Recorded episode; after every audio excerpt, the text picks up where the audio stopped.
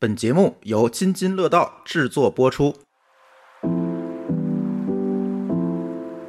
大家好，我是 Summer，欢迎收听新一期的《与他有关》。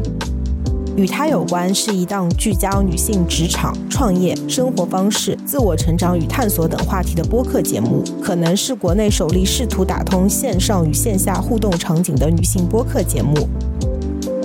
说我们卖保险，自己的都是海王和海的女儿。我那个时候过了三十五加了，人生还未过半，职业生涯还未过半，不能把自己局限在一个地方，为了一时的安稳，因为你已经觉得这个安稳不安全了嘛。所以当时就想，与其一直处在焦虑当中，不知道怎么办，还不如说大胆的尝试一下新的改变。大厂的尽头是保险，人生的路每一步都没有白走。如果你当时是非常认真在走的话。觉得自己进来这个行业还是能够有优势，从某些程度上造成一些降维打击。看起来好像做保险做得比较好的人，外形条件都还不错。我觉得这个也是自律的一个结果。五险一金是一个社会身份的象征，并不是大家有多喜欢这个五险一金，大家喜欢的是背后的这个安全感。大家好，欢迎收听新一期的与他有关，我是 Summer。啊，我们之前做了一个系列，就是互联网大厂出来的女生都怎么样了。那今天我们要进行第三期，嗯，今天我很高兴请到了一位嘉宾跟我们来录这一期的节目。那么首先，我们先让嘉宾做一个简单的自我介绍。大家好，我叫燕肖冰。今天是第一次通过这种形式来跟大家聊天啊，也感谢 Summer 的一个邀请，我还觉得挺新鲜的。然后 Summer 一直跟我说让我不要紧张，对，我不紧张，我叫不紧张。好的，不紧张，小姐。你除了说一下你的名字，你没有做任何的自我介绍，你这个有点偏题了，就是还是简单跟我们介绍一下你的工作经历吧。我是重庆人。大学在哈尔滨念的，哈工大通信工程专业毕业的。我毕业之后第一份工作在保洁，从事销售方面的工作。然后离开保洁之后，我的经历就比较 jumping，然后在互联网创业公司里面做过，然后还自己做过生意，是在室内装饰材料的方面。然后后来又回到了快销行业做电商。然后我在二零二零年，就是疫情之后这一年，转型做保险代理人。对，这就是目前我的一个工作的经历。你这个经历有没有猎头会跟你说，小姐那个简历花了呀？对我其实多多少少换过六七份工作，就是从头到尾啊。但是从来没有任何一份工作是是通过猎头朋友们找到的。其实我还有挺多猎头朋友们在我的微信朋友圈里面，包括我现在客户也有一些 猎头们。但是就他们在我当年还要通过他们找工作的时候，就是一般看到我的简历都摇头。对，都我也能够理解啊。但是就是 N V 当时反正我的一个就从这种。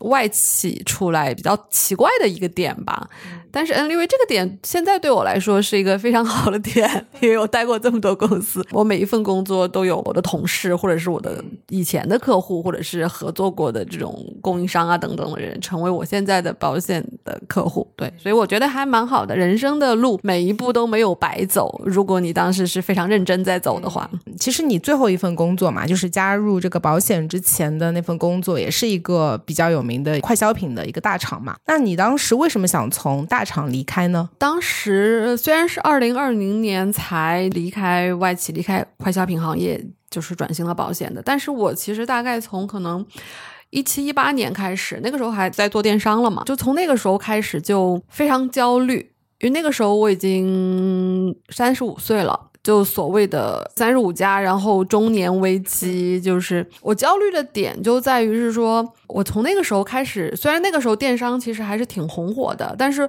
我自己其实从业已经十几年了，我能非常清晰的看到这个趋势，就是这个行业，包括整个中国的经济，跟我刚开始工作那会儿已经。不是不是说它不好了，但是说已经过了那个飞速全面普涨的那个阶段了。然后消费品行业已经非常卷了，电商那个时候就卷的不行了，当然现在更卷了。然后我那个时候过了三十五家了，我又不是说我就做到行业最顶尖，什么总经理、CEO 这种，对吧？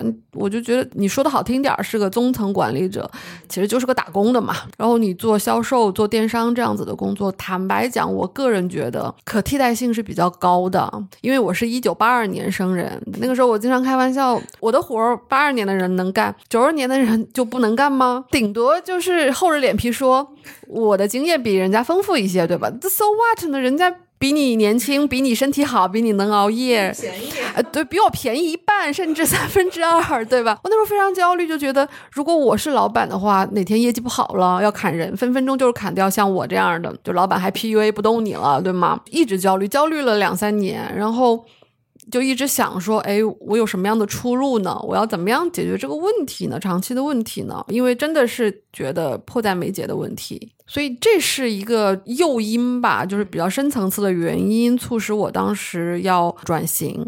然后比较巧的是，当时我遇到了我现在的引荐人，是我以前保洁的一位师兄，然后跟他聊起来，就非常看好保险行业在未来中国的这个市场上的一个发展，对，觉得它是会一个稳定增长的行业。然后从业人员素质呢又参差不齐，自我感觉就是像我们这样子人进来，还是有一定的先发竞争优势的。所以当时就想，与其一直处在焦虑当中，不知道怎么办，还不如说大胆的尝试一下新的改变。所以这就是为什么当时会从就是外企大厂离开。因为我之前也是在外企待过，然后在互联网大厂待过嘛，就是我其实，在听你很真实的分享嘛，我觉得的确是有这样的一些焦虑的问题嘛，就是因为做保险，就是这个行业对于我们来说，应该是比较全新的一个事情和一个领域。那么前面简历花了，我们还能补救，对吧？还在一个行业里面，或者是说有一些创业的经历。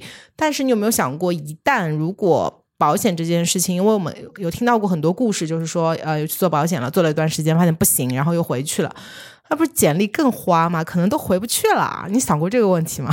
啊，想过，真的想过。这是我其实是一个做决定非常快的人。那当时我有了这个转型的想法之后，对我来说，当时我觉得最大的一个就是，如果说是阻碍，或者说我心里面的担心的话，其实就是刚才 Summer 说的这个点，就觉得我我已经被猎头都那么嫌弃了，我如果 就是又有这么大的一个变化到保险行业来，然后如果又不行，就回不去了，感觉而年纪又大了嘛，那个时候更大了，嗯，就觉得完了，对吧？这是我当时很大的一个就是担心。然后当时我的引荐人 Tony 也不说给我喝了个鸡汤吧，反正就是对对对对 PUA 我了，对，但是。他这个点我还蛮认可的，他就跟我说：“他说，演我们的父母就是五六十年代生的那帮人，他们工作的那个年代，各方面的发展都是很慢的，就是可能真的是一份工作干到底的，然后平均寿命也没有现在那么长，对吧？然后他们可能女性真的五十岁，甚至有些什么内退，四十五岁就退休了。他说：那你快四十了，确实就。” 不能动了，就是就是半只脚已经踩到黄土里了。他说：“但是现在我们这一代人，大概率你是要活过八十的，对吧？上海现在平均女性的预期寿命都已经超过八十五岁了，八十六了。然后你不可能四十五岁退休吧？钱足够多到四十五岁能退休吗？嗯，也并没有啊。所以说，我们其实人生还未过半，对吧？你的职业生涯虽然看起来好像已经十几年了，但可能未来还会有更长。他也跟我说，他说我也不能保证是说你来了这个行业一定就会成功。他说，但是与其已经有了这样的一些问题，你自己考虑的那些问题，他说是不是说要鼓起勇气来改变一下，大胆的去面对这些问题。然后当时我听了他的这个 PUA 之后，我是认可的，我觉得确实是人生还未过半，职业生涯还未过半，不能把自己局限在一个地方，为了一时的安稳，因为你已经觉得这个安稳不安全了嘛，所以还是想当时就拼一下。还是非常勇敢的，因为我相信很多在大厂的人都会有你刚刚的那些焦虑跟担心，我觉得这是非常非常真实的一个一个反应。最近就是身边就是卖保险的人越来越多了，大家可能一开始可能对保险的印象不太好，会觉得说这个活儿它没有门槛，是个人就能干嘛。但是其实我现在身边有很多优秀的朋友都加入这个行业，有大厂的之前的同事，还有 foa 广告公司的那种 CD 啊创。总监啊，甚至还有医生朋友。包括今天嘛，我就想问问看你是怎么看待，就是说这个行业，或者是说有这么多优秀的人加入嘛？他不是现在也越来越卷了嘛？这会不会变成是第二个大厂？而且现在这个给我的感觉就是大厂的尽头是保险。你怎么看？其实我觉得换一个角度啊，Summer 就是大家现在会觉得，就像你讲的，以前大厂的同事也卖保险了，然后广告公司的创意总监也卖保险了，甚至有医生来卖保险的，对吧？包括是说像我这样的资深外企人来卖保险的，大家会觉得还挺新奇的。那从大家的这个反应就可以看得出，说大家的潜意识觉得这些人是不应该来卖保险的。嗯，就像你说的，大家对这个行业其实最初的一些印象并不是那么的美好啊。我当时愿意尝试着冒险，也不叫冒险吧，又愿意来尝试进入这个行业，我觉得这也是个挺重要的原因，因为大家对于这个行业的一些。固有的或者说原来一些不太好的事情造成的一些不太好的印象，导致了是说这个行业的从业人员的素质其实确实是参差不齐的。就算大家现在觉得越来越卷，即便到了今天啊，二零二三年了，我觉得他还是优秀的从业人员不够多。因为很多优秀的人，他即便在面临像我们刚才说的一些痛点的时候，他可能还会找其他的一些路，就是不会走这条路。对，所以我才会觉得是说，哦，那像我这样的人在这个行业里面还是少的。当然也是自视甚高啊，觉得自己进来这个行业还是能够有优势，从某些程度上造成一些降维打击。所以我还是觉得，即便现在进入这个行业，我我三三四年前进入这个行业，肯定我觉得是有先发优势啊。即便现在进入这个行业，我觉得也不会晚，就是这个行业还是非常缺乏优秀的人，这是我自己的一个看法。我跟你分享一下啊，就是最近就是约我喝咖啡的朋友特别多，然后就像我刚才跟你讲的嘛，有什么医生朋友啊，什么有那个之前互联网大厂的同事啊什么的，就很久没见了嘛，可能喝个咖啡，但是哎，就突然跟我说卖保险了，这个我自己。从一个第三方、一个很客观的观察的角度，我是感觉你们是有一套话术的，就是要跟你来推销这个事情嘛。然后呢，我其实是对保险是有了解的，我买过嘛。我觉得保险是一个 somehow 对自己的生活有一定保障的一个东西，它不是一个理财属性的，它是一个有保障属性的，所以我是不排斥这个东西的。但是呢，我就不明白为什么一上来所有人都是给我推重疾嘛。啊，我跟他们说我在香港已经很多年前在香港出差的时候。当时也比较盲目，就跑过去，出差时间很紧，就说我就买一个重疾险，你就告诉我赔最多的是几次？他说九次，然后我说好，就这个，然后买完我就就做完什么录录啊什么的，我就走了。然后我说我已经买过了，还是一买大概二三十年吧。但他们所有的人都是跟我说买过了是吧？再买一点吧。我当时就想，我那个能够保九次，如果这个九次都不能那个，我就认命了，我就不想再买了。但是我的感觉就是说，好像当我说完就是一些比较基础的一些配。配置，比如说像重疾啊、医疗已经买过了之后，这个对话就就戛然而止了。给我的感觉就是，嗯，你这个我签不下来，那就先这样吧，就继续喝个咖啡，然后就以后再说。但是呢，我能明显感觉他们是有非常想要去签单的这个压力的，就是跟我跟你啊，还有跟 Tony 那种聊天，你们给我那种非常松弛感，反正就是就是那种随便买不买无所谓。甚至我们呃，比如说我跟 Tony 或者跟你，我们在吃饭聊天喝咖啡的时候，从来就是你们都没有主动跟我来。就是让我有 push 的感觉，或者跟我说要买什么东西，从来都没有。我觉得这个是不同的一个可能不同的阶段吧。就是我想。问问看你刚刚就是如果入行的话会有这样的问题吗？因为我已经入行做了大概三年半了嘛，就是当然我也不敢号称自己是资深保险人啊，但是就是行业前辈说过哦，三年是个小坎儿，就还算坚持下来了。我觉得你刚才所说的你的朋友那些做保险的朋友们跟你见面的这个场景还是挺有代表性的，似曾相识。我可能最开始做的时候可能会去约一些。比如说，我以前保洁的同事们吃饭呀、聊天啊、喝咖啡啊什么的，你知道，因为保洁我们那个中国的总部在广州嘛，那离香港太近了。当年但凡在总部 base 过的同事们，谁还没有个几份香港保险，对吧？大家那个时候就是我也在香港买了，对，重疾买了多少，巴拉巴拉，对，所以真的非常有代表性。我觉得对新人来讲，确实我觉得呃不容易啊。但是我当新人的时候，因为你也没有对比嘛，所以那个时候好像也不觉得不容易啊，就过来了。因为也不是所有的客户都是这样嘛，反正因为客户还是有很多样化的。那我觉得是说，如果要问。我现在和当时的一个区别，我觉得就是因为你从业时间长了，你积累的各种知识经验很丰富，然后包括是说对客户的一些理解方面的经验都是当时不能比的。那如果是现在再有客户跟我说这样子的话，我觉得太正常了。啊，当然这个也跟我现在没有那么大的一个要成交的压力有关系啊，我可能会更平常心一些，更加的从客户的角度去出发，就是更。更多的了解，也不说客户，反正这个朋友他的一个情况，对吧？然后再去询问一些他的一些需求。坦白讲，买保险这个事儿，我觉得啊，当然也不是说大家一定要买保险啊，就是只是说，我觉得买保险这个事儿不是很多人以为的一锤子买卖，就不是说啊，我我买过重疾了，这辈子就完了吗？不是这样的呀。就是保险，它有很多种类嘛，对吧？它是有医疗、有重疾、有寿险、有意外、有年金、有分红类的年金，对吧？然后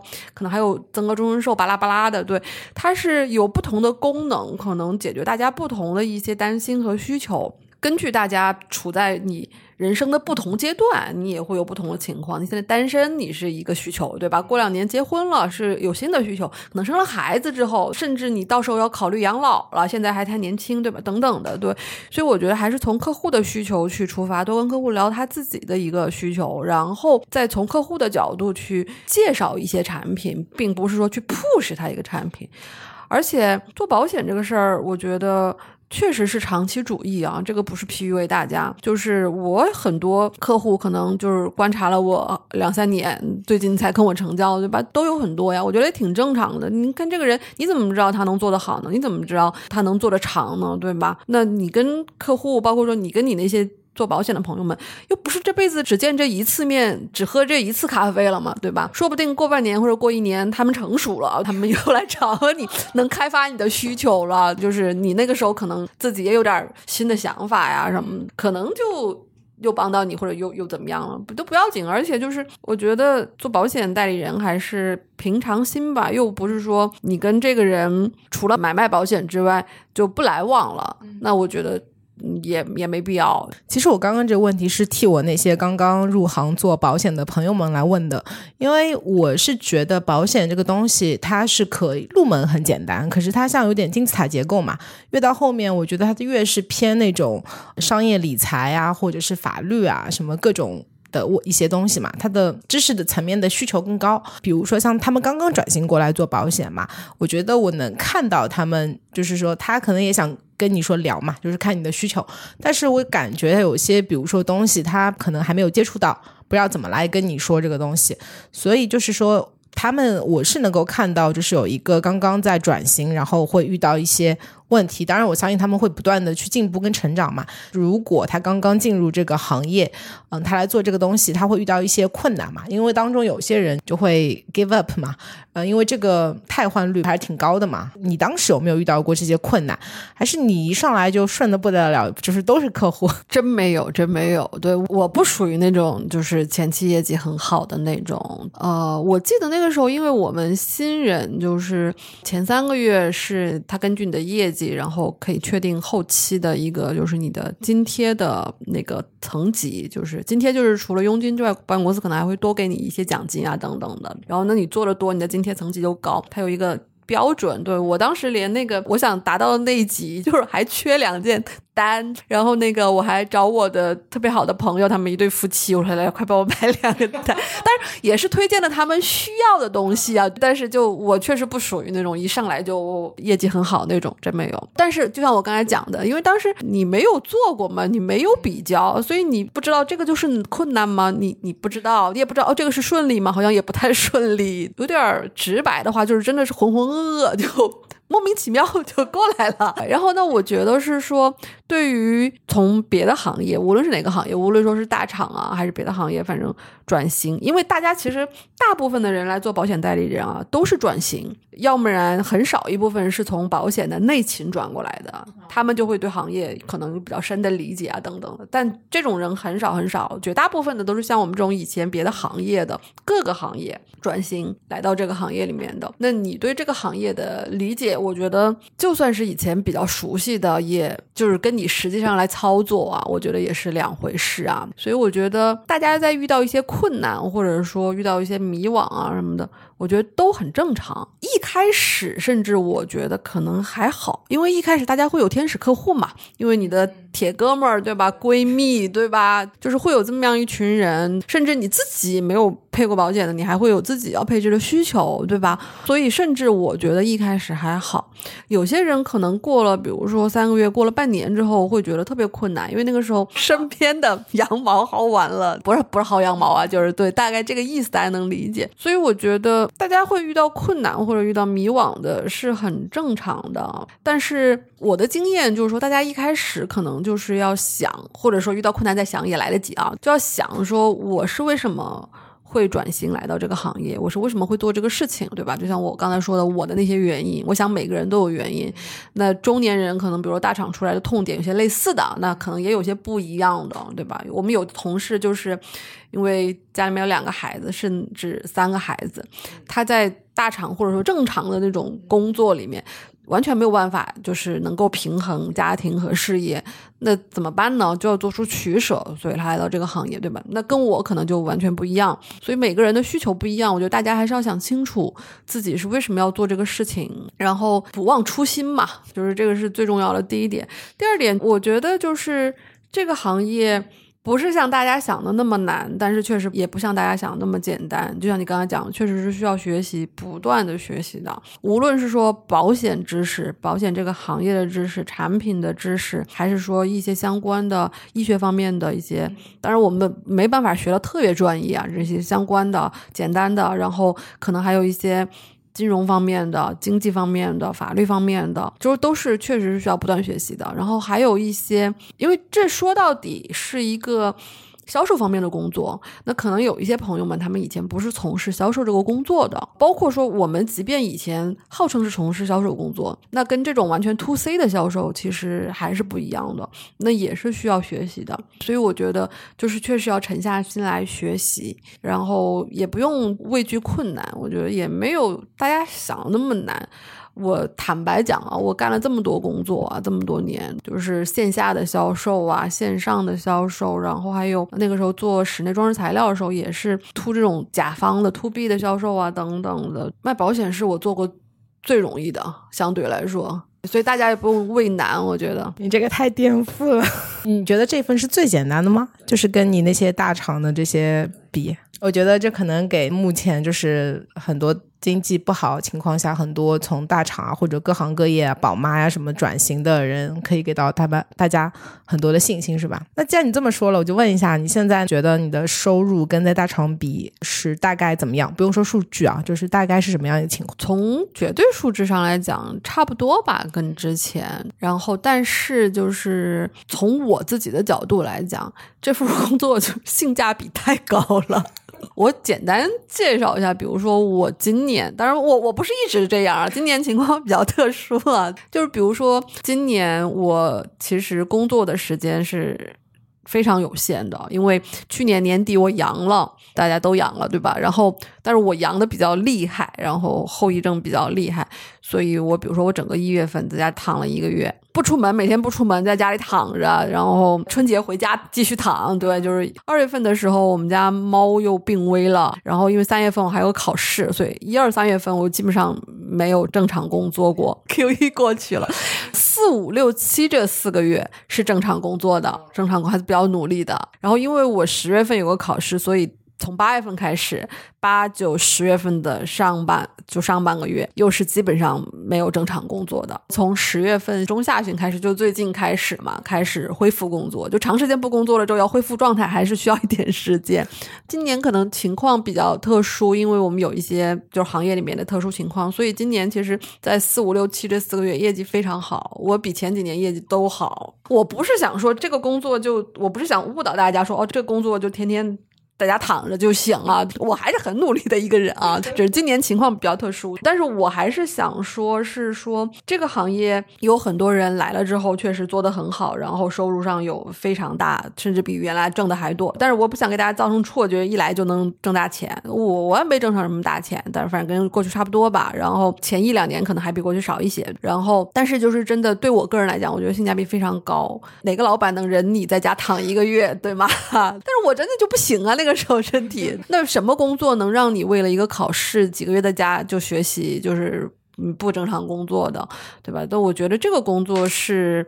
可以的，我可以自己安排自己的时间和精力。听上去那个时间会更自由一点，相当于你自己就是自己的老板，你就是想干就干，不想干就不干，就是还可以去错峰的去做一些事情，是吧？呃，exactly 就是这样。对，说说起错峰，我又想凡尔赛一下。对，因为就是我其实不是一个工作上特别拼的人，我就很 balance 的，所以我其实还有一些业余爱好什么的，比如说有时候我喜欢去看展呐，看剧。呀，看戏呀什么的，就是这些事儿，我现在都放在工作室。我经常有个口头禅的说，我都卖保险了，我还跟你们挤什么呀？对，包括下个礼拜我闺蜜要从外地来上海跟我玩，她她强烈要求去迪士尼，我就只提了一个要求，我咱千万别周末去，对，咱工作日去，错峰。这个我感觉是一个非常好的一个 benefit。有一个大家比较关心的问题嘛，因为你刚刚先提到了。呃，你之前在大厂，你是有中年焦虑的嘛？你是觉得说，呃，这个万一就是业绩不好或者行业不好，就是可能分分钟被裁员。保险的话，很多人都会有那么一个担心嘛，因为卖保险公司是不给交五险一金的嘛。那上一期我们录互联网大厂女孩后来都去干什么了？那个嘉宾他就特别提到了，他说五险一金是一个社会身份的象征，就是还有个公司给你交金呢。这一点就是说，我觉得跟你前面提到的中年危机，你觉得是有。一些冲突的地方吗？不冲突，其实。我觉得凡是你要透过现象看本质啊，五险一金这个东西，就是它其实代表了大家可能一种安全感，有医保、有社保，有到时候你退休了会有退休金，对吗？就是会有这个安全，它是一种安全感的体现，并不是大家有多喜欢这个五险一金，大家喜欢的是背后的这个安全感。那我当时焦虑的点，其实说到底也在于没有安全感嘛。说实话，我就是跟他们开玩笑，我说电商很。卷很累，对吧？说，但谁能保证我要是一直能卷到退休，我也可以？没有人能保证嘛。那你说，有人给马云交五险一金吗？透过现象看本质，我觉得问题不在于五险一金，就是在于是说你能不能够从这份工作和这份职业上给自己创造，或者说给自己带来这个安全感。因为我一直都。不是跟所有人都说哦，你是也要来保险这行业试一试。我觉得不是所有人都适合的，可能甚至大部分人都不适合啊。这个工作它确实是有一些它的特点在，就是因为保险代理人是没有底薪的，你所有手上拿到的钱其实都是你的业绩，或者说你的团队创造了业绩，创造了这个价值。对，有点类似于自己创业了，只是说你。不需要从零到一，我们已经有保险公司搭建的这个平台了，对，但是还是有一点创业的这个意思在里面，没有老板，全靠自己。那不是所有人都能够就是适合或者说承受这个压力在里面。但是我觉得是说我能够选择这个行业，或者说我觉得还挺好的一个很重要的原因，我刚才也提到过，就是因为我看好这个行业。我认为随着就是中国经济发展到现在，然后大家的这个意识。的改变，然后意识的这种成长，然后包括是说中国老龄化的这么一个进展，这个行业在中国的未来十年、二十年甚至更长的时间，那不说爆发式增长吧，它起码是一个稳步向上的这个肉眼可见的趋势。我觉得这个是没得跑的，就是说选择大于努力嘛。你在一个要沉的船里面，你再怎么努力也挺危险的，对吗？那你这个船如果就是乘风破浪，那你在里面要使劲儿，就是要小很多。所以我觉得这个是根本，就这个行业它是向上的。然后我如果付出努力，我确实是能为自己创造价值的，能为自己创造安全感，这是我认可他的一个点。嗯，刚刚提到了就是透过现象看本质，然后还有就是说到底适不适合这个事情，正好想问一下，什么样的人很适合卖保险？因为我听下来，你就是从转行过来还做的挺顺的嘛。你在三年多的观察，你觉得怎么样的人会更适合一点？这个我觉得没有办法去总结啊，就是我还是坚持我的点，就是我觉得只要想清楚了都适合。比如像我这样的，然后。可能还有一些你认识的其他人是从这种外企啊或者大厂出来的，以往的职业生涯好像还不错的。那你接受过比较先进的职业教育，对吧？就是你可能转型过来，觉得哦没有那么难，也挺适合的，我觉得。那然后还有一些你刚才提到过，有些专业人士，比如说以前做医生的，以前做律师的。对吗？还有以前金融行业的人，那他们天然就很适合。坦白讲，而且他们就是可能在特别就是在初期的时候会更容易的起步，因为站那儿跟客户讲啥，客户都觉得他是专业的，对吗？就是那这样的专业人士其实也蛮适合的。还有一些人，像我刚才提到过的，可能是为了平衡家庭和工作的。那都挺适合的，只不过是说大家的目的或者说大家的初衷可能会有一些区别，就想清楚自己想要什么都可以。这是第一个，是我觉得的，就是行业上其实我觉得没有什么特别大的限制啊，就是对。然后还有一个就是我觉得是说，经常会有人来说，哎呀，那个。我挺内向的，对吧？我可能不太适合做保险什么的。一开始我也这么觉得啊，但现在我当然不是忽悠大家，不是 PUA 大家，我是真觉得这个没有什么特别确定的，就是这样的。当然，那种极度内向，就是说我跟大家说个话，我就说不下去了那种，那确实真不行，因为这还是一个要跟人沟通的工作。但是，并不是说越外向就越好，就是。甚至是说，我觉得我们有一些客户、听众们也很容易可以代入想一想，你们会喜欢那种特别咋咋呼呼的、很外向、很外向那种保险代理人吗？其实有些人真的。可能真不是的，他可能觉得这个人说话不多，但是说的话靠谱，就言之有物，甚至这样子的人会更好。我们就有一个同事，他以前是做医生的，非常内向。他说我其实没事儿就喜欢在家里睡觉，因为你知道以前做医生的就都很累嘛，他没事儿就喜欢在家里睡觉，不喜欢跟人沟通的。呃，除了他自身的这个以前的职业对他这个工作有帮助之外，他确实就是跟客户沟通起来他很专业啊，有些东西业绩什么的各方面也做的蛮好的。我觉得外不外向内不。得想这个不一定，就是都有自己的优势和特点，所以我觉得。只要大家想清楚，说什么东西是我想要的，在这里我可能能实现自己的一些目标，那尝试一下，我觉得也是一个挺好的选择。你是 I 人还是 E 人呢？我是一个大家都不相信的 I 人，很多包括我自己很好的朋友们什么，他们可能都会觉得我是个 E 人，因为我跟大家的沟通当中显现出来的还是比较活泼和外向，还是愿意去沟通啊什么但其实坦白讲啊，就是我在反思。自己的工作当中，其实也会想到这点。其实我是一个，如果没有事儿。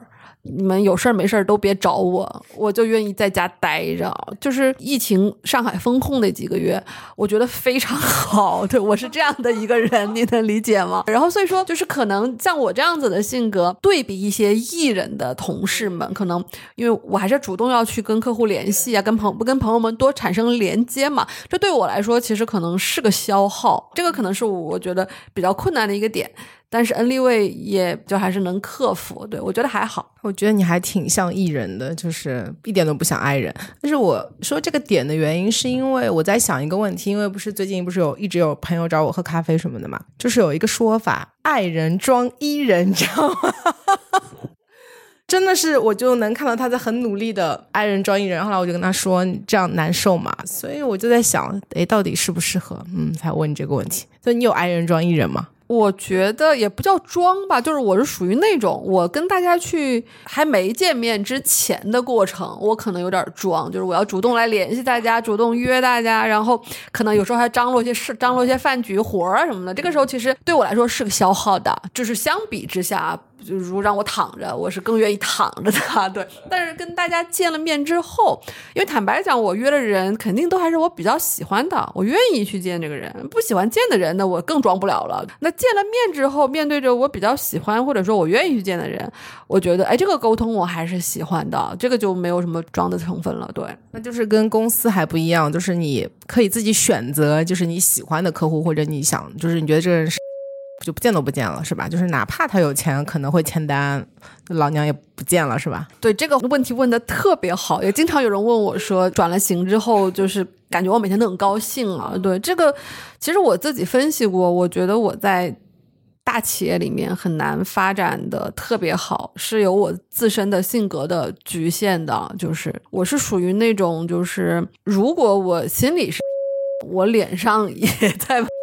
的那种人，所以在这个行业里面，就我就不存在这个问题啦。就是就像刚才我跟你讲的，我每天见的人都是我喜欢的、我愿意见的人。他会让我心里的人，就是就像我讲的，我我都不会约他，我不会找他。对我也不缺这个客户，对，所以就这一点非常好。当然还有一个点，我觉得是说。就是做了保险之后呢，我觉得我自己人整个，因为我状态比较放松了，比较开心了，我也变宽容了。就是以前经常会觉得啊，因为在那种立场里面，你会觉得这个人，哎呦，怎么这么。对吧？呃，就是现在没有，我就很少有这种感觉，因为我们这个行业还是会见到一些人间疾苦啊，就觉得哎呦，大家都挺不容易的，真的，每个人都有每个人的难，然后每个人也有每个人可爱的地方，不会像以前一样，就是觉得这个人啊，我。这辈子再也不想理他了，也会有啊，但是很少。对，就是大部分的时候，大家都会心平气和的来交流和沟通，然后就跟客户的关系或者跟朋友们的关系真的非常融洽。因为我真的是八心八肺的希望我的朋友们，希望我的客户们好，特别是我的客户们，对吧？他们买了医疗或者重疾的，我希望他们身体好呀。当然理赔我已经做过了，我觉得很好啊，就是能帮到他们。但是我希望他们不要出这种事儿，对吧？然后大家的工作，我也希望大家工作都好啊，都能挣钱。挣了更多的钱，你们才有钱来加保啊，对吧？所以我就觉得，哦，这种互动会非常正向，不管是对我来讲，还是对我们的关系来讲，我觉得这个点就非常好。所以这也是我觉得，就是进了这个行业之后，我很开心的一个点。所以也不存在说刚才你你说的那种很清高说。不管你再有钱，我不理你哦，不会的，就是就是那说我现实也好，说怎么样的，我觉得就是网上社交很重要，不管是对我的业绩来讲，还是说对我自己的这个认知的这种提升啊发展来讲，就我现在的问题只是在于是说那个网上社交的朋友们，他们为什么要跟我社交，对吧？我觉得我得不断提高自己，我也对有点价值，人家才愿意跟我社交，对吗？对，这是我的点啊。那在这个就是。转型的过程中，你自己会有一些什么样的，就是说心理的落差嘛？就是说从单从你的心理来讲啊，但是我觉得你可能没有，不一定。光跟你聊下来，我感觉你可能没有这个问题。但是我感觉我那个从大厂离职的同事。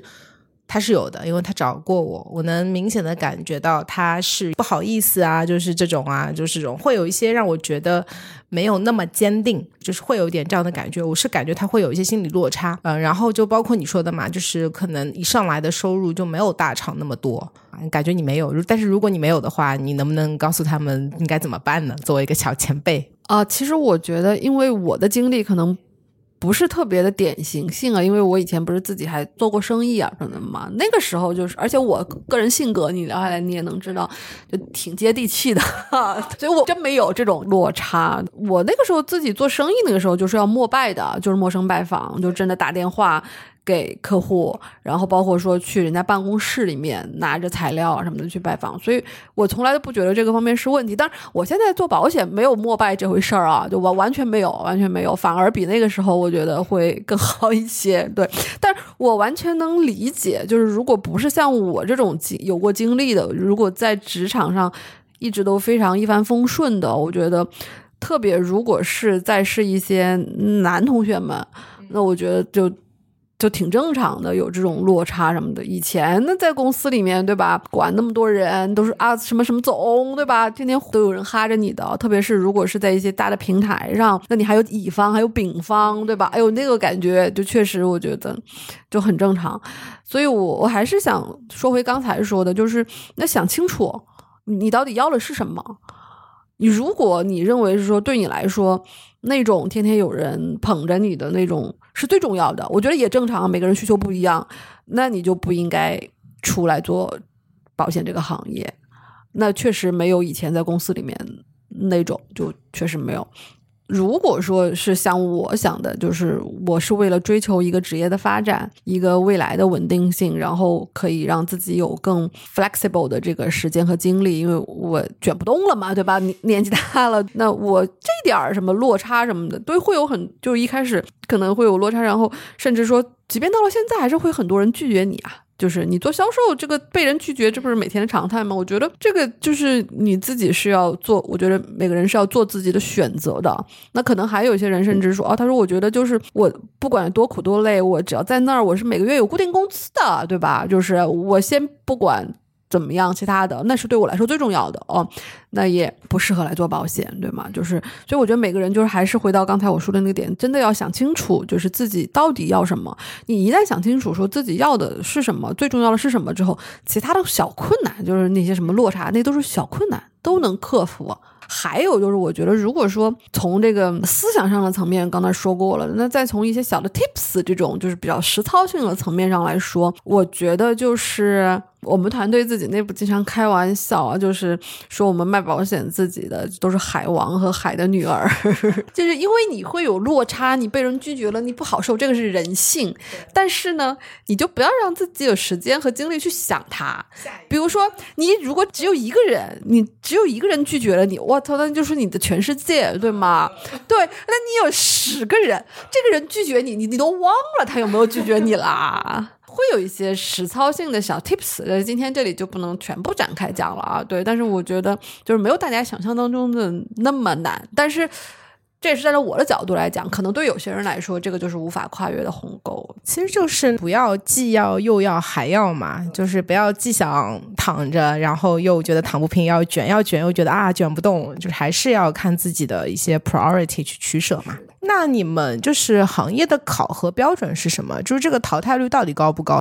每个保险公司可能自己的标准还不太一样啊，就是那从我的角度来看，如果你只是要留存你的这个从业资格的这个标准是非常低的，可能一个季度两千块钱佣金，我有点不记得，因为我从来不会去看这个标准啊，反正非常低，非常低。就是你如果只是想保留这个从业资格的标准非常低的，站在我的角度，你如果只是保留这个标准的话，没有太大意义，你肯定吃不饱饭的呀。刚才问到是说这个淘汰率，或者说这个。就是我们叫留存率是不是很低呀？什么确实就是，特别是在过去几年，我不知道大家大家是不是知道说，因为大家过去对这个行业可能印象不是很好，确实这个行业在比较 old 的 times 里面，就是它有一些参差不齐的从业人员，有时候可能就是为了拉人头，就有很多人进入这个行业。那在过去的几年里面，其实整个中国的这个从业人员其实少掉几百万。其实是非常巨大的一个叫什么清洗，或者是这个词我说不准确啊，反正大家知道这个意思。它是一个大面上看起来是一个淘汰率很高很高的行业。那我觉得是说，就还是那个点，就是比如说像我们团队啊，就是我们最早的几个人。就是 Tony 啊，然后我还有也有快销的同事，也有从体制内出来的朋友们。我们最早的几个人都已经做了三四年了，都还在这，都做得非常好，有 TOT、COT，对，都做得非常好。那为什么我们就能留存下来呢？或者说我我们整个团队留存率也非常高，有超过百分之五十的？为什么呢？就是我觉得，就还是说你想清楚了你自己为什么会来，然后呢，你这样的人。就是刚才我们也提到过哪些人适合，对吗？就是你需要有什么样的能力，你需要在这个过程当中去培养和学习什么样的一些东西，来塑造自己，能让自己留存下来。就像我刚才跟你说的，你那些找你喝咖啡的朋友们，他们。活了一年之后，你可能就会有有需求了，或者活了两年，或者说我有些客户可能我活了三年，他们才有需求，对吗？那你得让自己活下来，那这个我觉得是需要一些功夫和努力在里面的，对，也需要就是如果你进入了一个比较对的团队，团队里面有正确的人，他可以给到你一些这个指导。就因为我我们就也不是说有老板啊什么的这种，就是也不说是要怎么来，你就是可以给一些指导，给一些帮助什么的，我觉得还是有挺正面的影响的。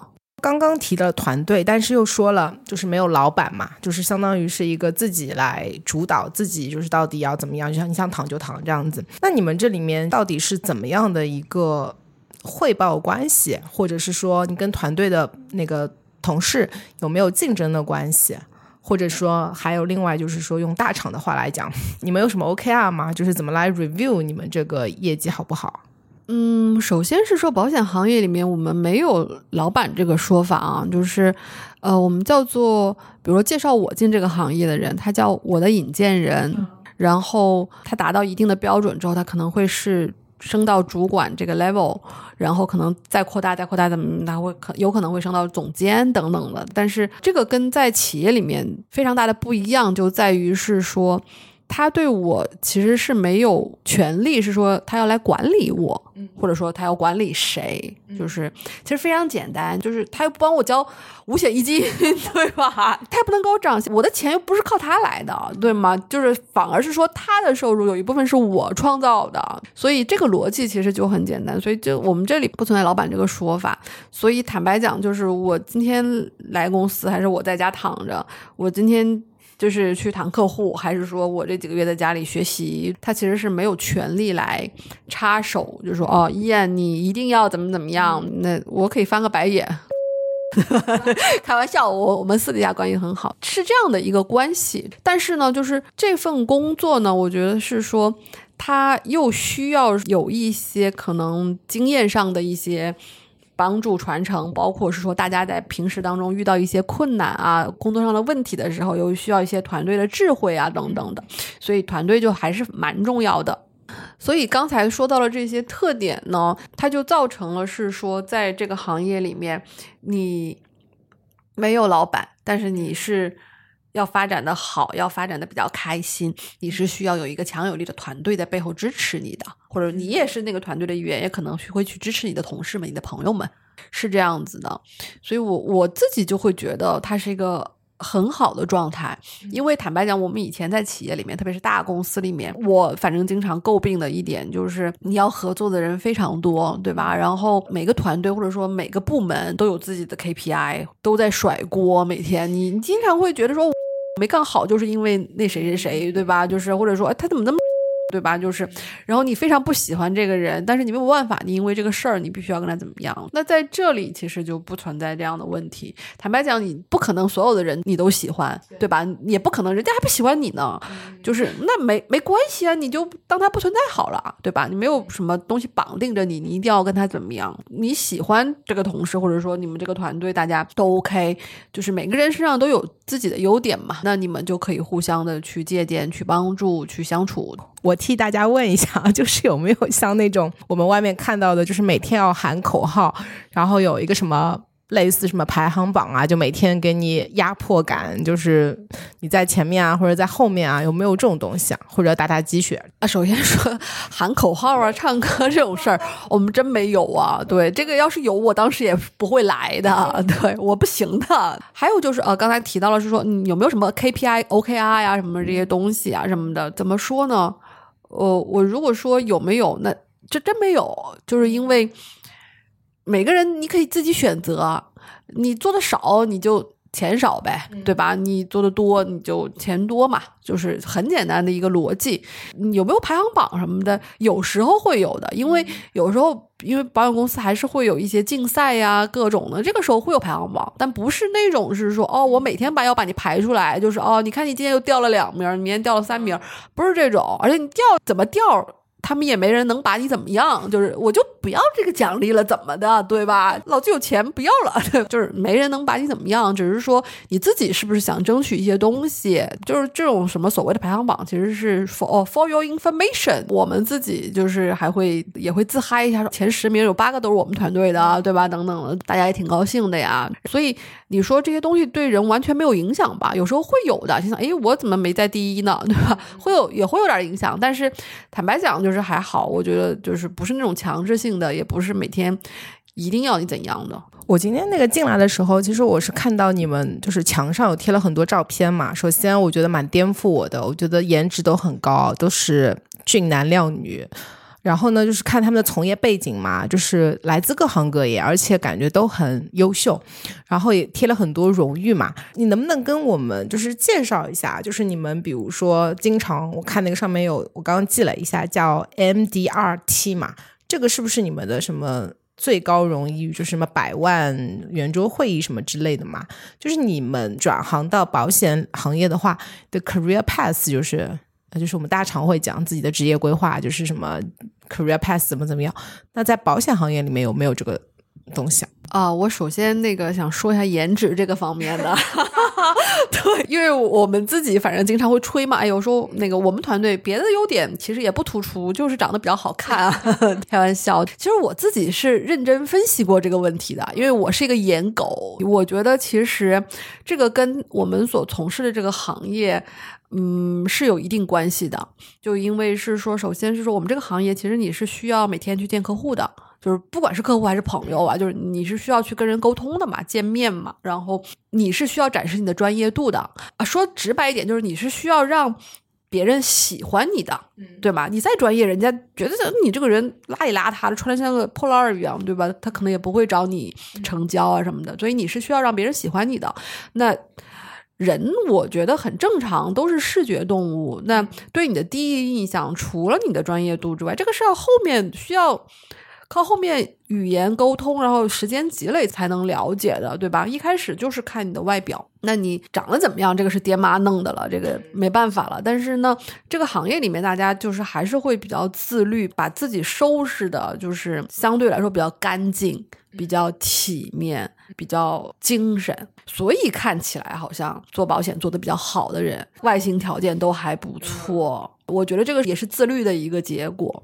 然后第二个是说，我们刚才说到那个就是职业路径什么的，其实这个点就是我觉得又回到刚才说的点，就是在这个行业里面，大家可以有各种各样的选择。有一些人，他可能来的初心就是我要平衡家庭和工作，他可能也没想过要有什么职业上的突飞猛进，对吧？就是我也没想过要做到总监或者我要做到怎么样的，那我能有一个工作每天。跟社会有接触，还有我喜欢的人跟我在一起，对吧？然后我能够平衡家庭，那我就一直这样也可以啊。我们有很多这样的同事的，就是做。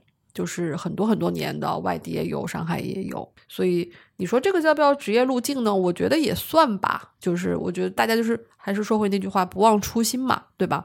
还有的人可能是说我来了这个行业，我还是对我的发展有比较大的一个期许，就可以分成，比如说销售一条路径，还可以分成发展团队一条路径。当然，我觉得很多人是两条都很好的。那做销售可能就是说，哦，我就是发展。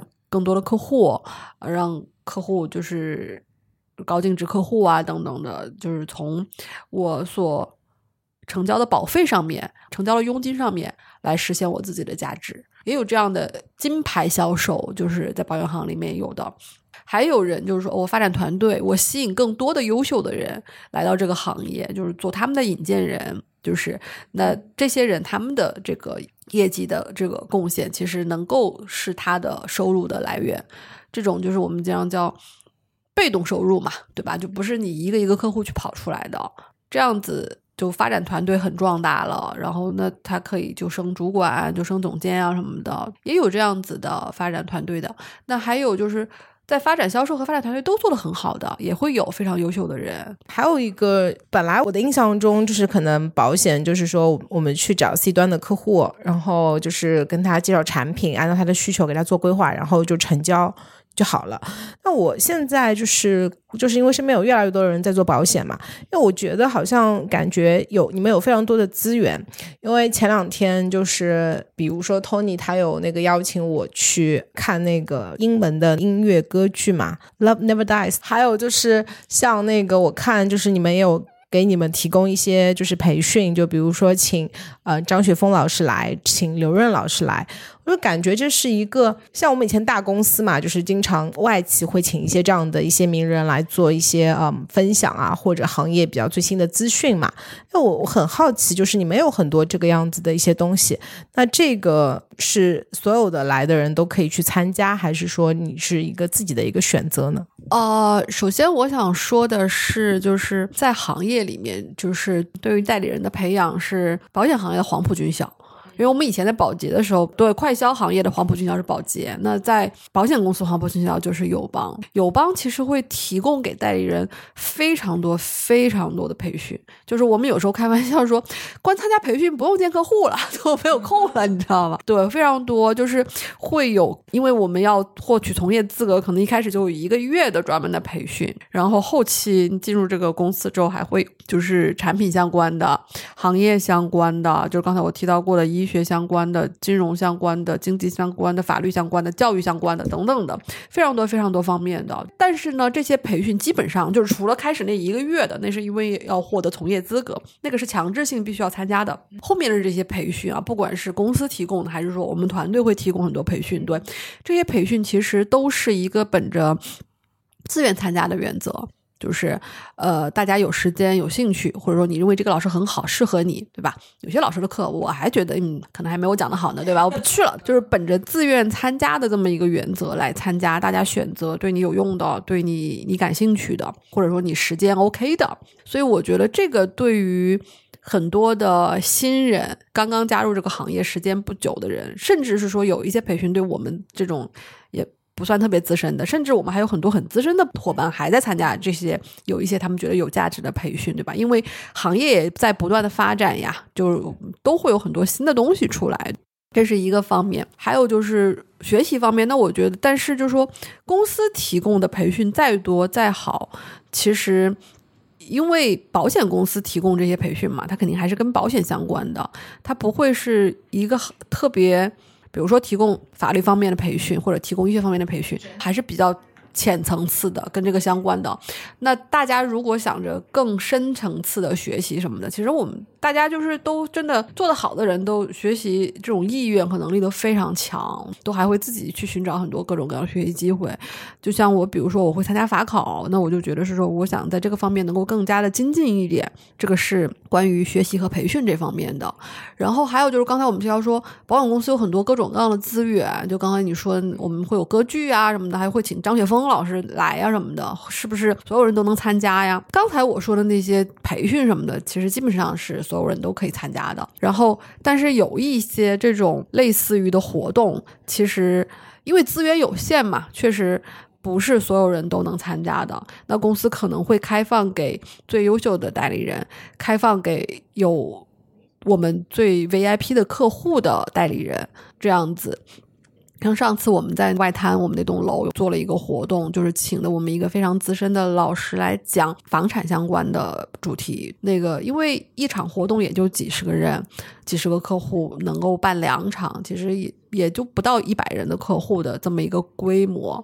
那个就是确实是要就是筛选代理人、筛选客户啊什么的。包括像张雪峰这一次，就是因为我们请张雪峰老师在全国好多地方，就是北京、天津、南京、苏州、上海巴拉巴，因为还要去广东什么的，每一场也就像上海，我们应该也就一千两百人的规模，那个场地就没办法，这酒店就那么大，所以确实不是。能开放给所有人的，但是就是说，如果是做的确实比较优秀的代理人，其实这种机会特别多。对，比如说像我，我都参加了。嗯，谢谢。对，这个其实是我觉得有点颠覆我的认知的。就包括我还看到你们有什么去巴黎什么出差开什么会啊，我当时就想。这不是当年在外企我才有那个这种出差机会吗？居然在保险行业也有，这个我觉得还蛮颠覆我的认知的。对，今年我们就是开一个玩笑啊，就是说以前是一个旅游公司，特别多的这种各类的竞赛，就是其实就是到各地旅游。我之前不是跟你说，我们家因为今年猫生病了，所以我就放弃了所有的竞赛旅游，对，包括这这两天我们同事在三亚呀，就没有去嘛。很可惜，公司也不把这个钱给退给我。他就是达成不同的竞赛，他就会有不同的奖励。去各地，然后去各地，其实不光是旅游的，就是有时候他是会有一些培训，包括这次我们去三亚，请了很多这种各各行各业的讲师，包括像刘润啊什么的，那个还有之前同事们他们去巴黎什么的。就是也是有一些很特别的活动的，然后包括说之前我知道同事们还有去郑州、去河南，就是都是跟当地，因为河南不是这种文化大省，就当地非常有特点的一些这种活动啊什么的，对，所以这种活动都就一句话，就 agency 肯定是花了钱的，就是都非常好，所以我今年没有去也很可惜。最后想请你再总结一下，现在经济比较下行的情况下，的确是有很多我们身边比较优秀的各行各业的。人，特别是女生，就转到了保险行业。